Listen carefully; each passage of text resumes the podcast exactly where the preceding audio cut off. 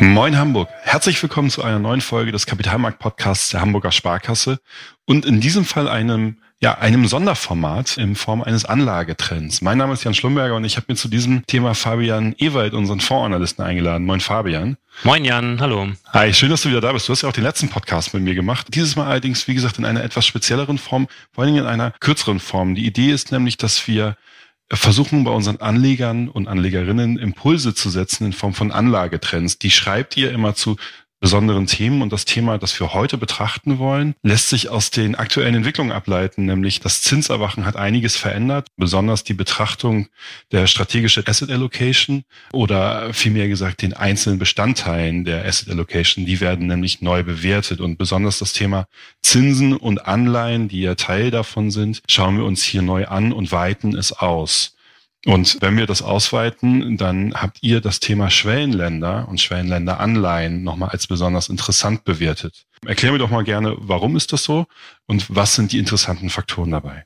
Ja, wir haben ja dadurch, dass wir mit Blick auf die Asset Allocation größeren Bestandteil von Anleihen ja mittlerweile haben und da dann auch etwas einen etwas breiteren Blick dann auch nehmen können, weil Anleihen mit steigendem Zins einfach einen höheren Anteil in der Allokation einnehmen, bietet sich das erstmal an, von der Seite zu kommen und zu sagen, dann gucke ich mir doch die gesamte Klaviatur dann mittlerweile auch wieder an und gehe dann entsprechend auch Schwellenländeranleihen an. Dann muss man sagen, Schwellenländeranleihen unterscheiden sich dort durchaus. Entweder denkt man bei Schwellenländeranleihen in den Lokalwährungen, also in Peso, Renminbi und Co oder in US-Dollar. Das ist so eine Grobeinteilung, mhm. wo wir auch sagen, Lokalwährungsrisiken, also was die Wechselkursentwicklung anbelangt, das wollen wir jetzt nicht eingehen. Das ist uns dann doch zu volatil aktuell auch noch. Was wir aber gut finden, ist der US-Dollar-Bereich, weil das ja eine, im Grunde die große Leitwährung ist, in der man auch gut denken kann als Investor mhm. und da dann entsprechend dann auch die Renditeerwartungen, glaube ich, gut bilden kann. Und dann muss man hier nochmal unterscheiden, wollen wir eigentlich Unternehmensanleihen, Staatsanleihen. Mhm. Das ist sicherlich auch nochmal eine, eine Unterscheidung, die man hier treffen muss.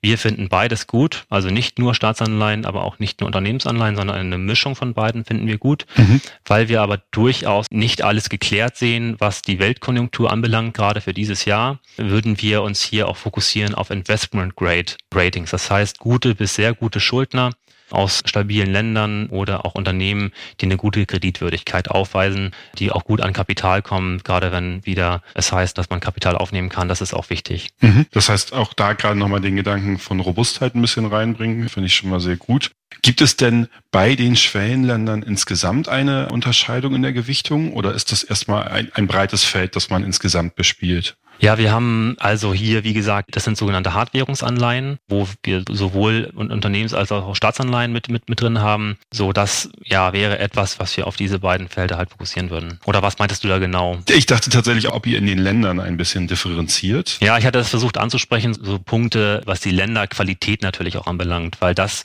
mhm. wenn wir uns da auf Länder oder Emittenten grundsätzlich mit Investment Grade Fokus stützen, dann haben wir in diesen Ländern ein stabiles Wirtschaftswachstum, eine niedrige Arbeitslosigkeit, die man da vorfindet, ein eher geringes Schuldenniveau oder eine hohe Schuldentragfähigkeit, dass wir das zumindest dann als Voraussetzung ansehen, Du bist als Investor hier einfach ein bisschen abseits deiner normalen Pfade aus dem Euroraum heraus. Mhm. Wenn wir das machen, dann möchten wir auch ein gutes äh, Fundament dafür haben. Es ist ein etwas ja, abseits des normalen Weges gelegener Pfad.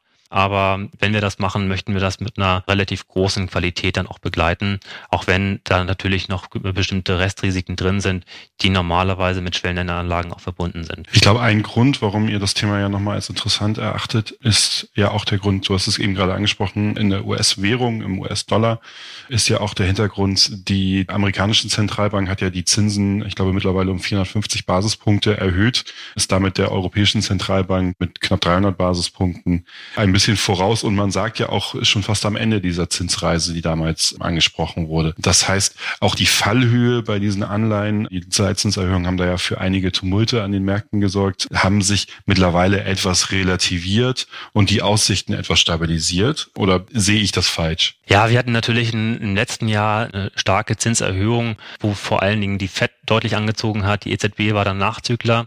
Und ähm, gerade auch in ihrer Sitzung Anfang Februar hat die Fed signalisiert, so mit diesen wirklich starken Zinsanhebungen könnte man gegebenenfalls rechnen, dass das eher abnimmt in der, in der jüngeren Vergangenheit. Mhm. Die FED muss natürlich auch erstmal schauen, wie wirkt das jetzt eigentlich und dass wir auch davon ausgehen, dass jetzt keine signifikanten Anhebungen mehr zu erwarten sind. Wir erwarten durchaus noch zwei Zinserhöhungen in diesem Jahr, aber das war es dann auch erstmal und dass das eigentlich eine gute Absprungbasis bildet. Im letzten Jahr waren ja Anleihen unter mhm. Druck, jetzt das eher reduzierte Tempo für weitere Zinserhöhungen.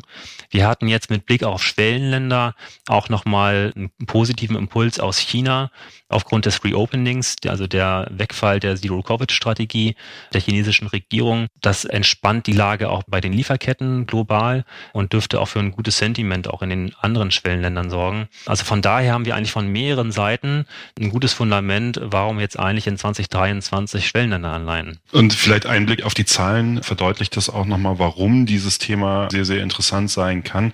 Hier muss man fairerweise sagen, als Beimischung und auch dann, wenn es zu den persönlichen Anlegerpräferenzen passt und Anlegeideen passt. Ich glaube, wenn man sich die Renditen mal im Vergleich anschaut zwischen den Schwellenländern und zum Beispiel der, der USA oder auch der klassischen siebenjährigen Staatsanleihe, dann liegt man bei Renditeaufschlägen bei 1,6 bzw. 1,7 Prozent gegenüber den US-Staatsanleihen und bei über drei Prozent gegenüber den Renditen der Bundesanleihe. Also dementsprechend ist da einiges mehr zu holen, aber natürlich im Vergleich dann auch geht man entsprechende Währungsrisiken ein, die, die nicht zu vernachlässigen sind. Ist das so der Trade-off quasi, den ihr auch als, als Hintergedanken hattet hinter diesem Trend? Ja, und wo wir auch sagen, ja, warum musst du jetzt eigentlich hohe Bonitätsrisiken in den Schwellenländern eingehen? Schwellenländer sind ohnehin, ja, wie gesagt, hatte ich schon erwähnt, eher abseits des Pfades. Mhm. Und dann bleibe ich doch insgesamt bei Investment Grade, also gut, mindestens guter Qualität und kann hier immer noch eine Rendite zwischen 5 und 5,5 Prozent einfahren, mhm. die jetzt nicht einfach risikolos natürlich abzunehmen ist sozusagen. Das geht einfach nicht. Wäre ja auch nicht normal, wenn man einfach risikofrei 5 Prozent ähm, einfahren könnte. Eine risikolose Rendite von 5 Prozent wäre super. Das, das bekommt glaub, man nicht. jeder. Genau. Was man hier beachten muss gegenüber US-Staatsanleihen, hat man halt hier dann auch entsprechendes Kreditrisiko. Mhm allerdings innerhalb des Investment-Grade-Bereichs. Das muss man immer noch sagen. Sag mal, Non-Investment-Grade Schwellenländeranleihen rentieren noch höher. Das wollen wir allerdings nicht machen. Uns reichen dann sozusagen, reicht dieser Aufschlag äh, allein im Investment-Grade-Bereich. Das finden wir schon gut. Und gegenüber deutschen Staatsanleihen, die halt auch niedriger rentieren als US-Staatsanleihen, da muss man immer beachten, da gilt natürlich auch ein Ausgleich eben über das Wechselkursrisiko, mhm. US-Dollar, Euro. Ne? Von daher, das sind so im Grunde der Aufschlag rechtfertigt dann entsprechend auch die einzugehenden Risiken.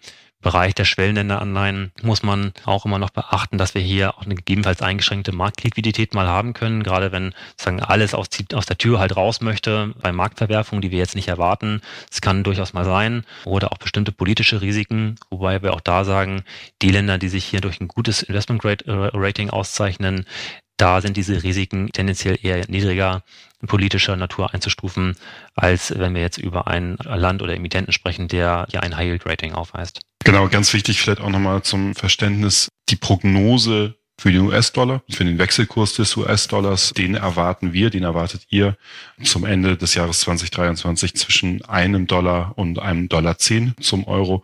Also das ist hier auch immer nochmal wichtig zu beachten, einfach um sich des Wechselkursrisikos dann auch in die entsprechenden Anleihen bewusst zu sein. Wir sind jetzt aktuell bei 1,07 circa.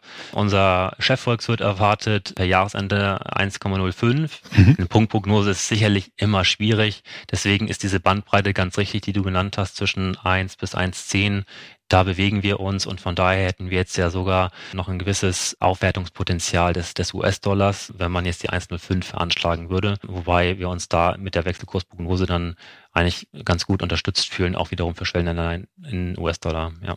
Sehr, sehr spannend. Vielen, vielen Dank. Vielleicht ganz wichtig auch nochmal zu sagen, das Thema Schwellenländer Anleihen ist ein sehr, sehr spezielles Thema. Wie gesagt, ich hatte es eben schon angesprochen, wir sind im Bereich der Beimischung für eine Asset Allocation, aber auch aufgrund der Spezifika, die du gerade angesprochen hast, präferieren wir hier gebündelte Lösungen, also Fondslösungen zum Beispiel und nicht die Direktinvestments oder die Einzelinvestments, einfach weil es da zu, äh, ich würde jetzt sagen, intransparent ist oder wie, wie würdest du das beschreiben?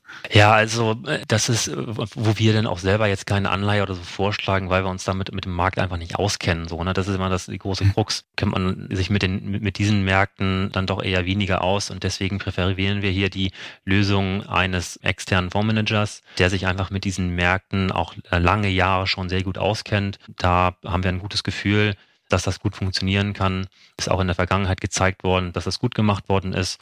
Und von daher ist das unsere allererste Wahl, ja. Fabian, vielen, vielen Dank für die Einschätzung, für diesen kurzen und knappen Beitrag zum Thema Schwellenländer-Anleihen. Ich hoffe, unseren Anleger und Anlegerinnen hat es auch gefallen. Wenn ja oder wenn nein, gerne mal eine Mail an podcast.haspa.de und ähm, den Anlagetrend, korrigiere mich gerne, aber ich glaube, den findet man auch auf haspa-kapitalmarkt.de. Das ist richtig, ja. Der ist bereits eingestellt. Perfekt, super. Also von daher da das Ganze auch nochmal zum Nachlesen. Und ich wünsche sonst ein, eine schöne weitere Woche. Vielen Dank. Ja, vielen Dank dir auch, Jan.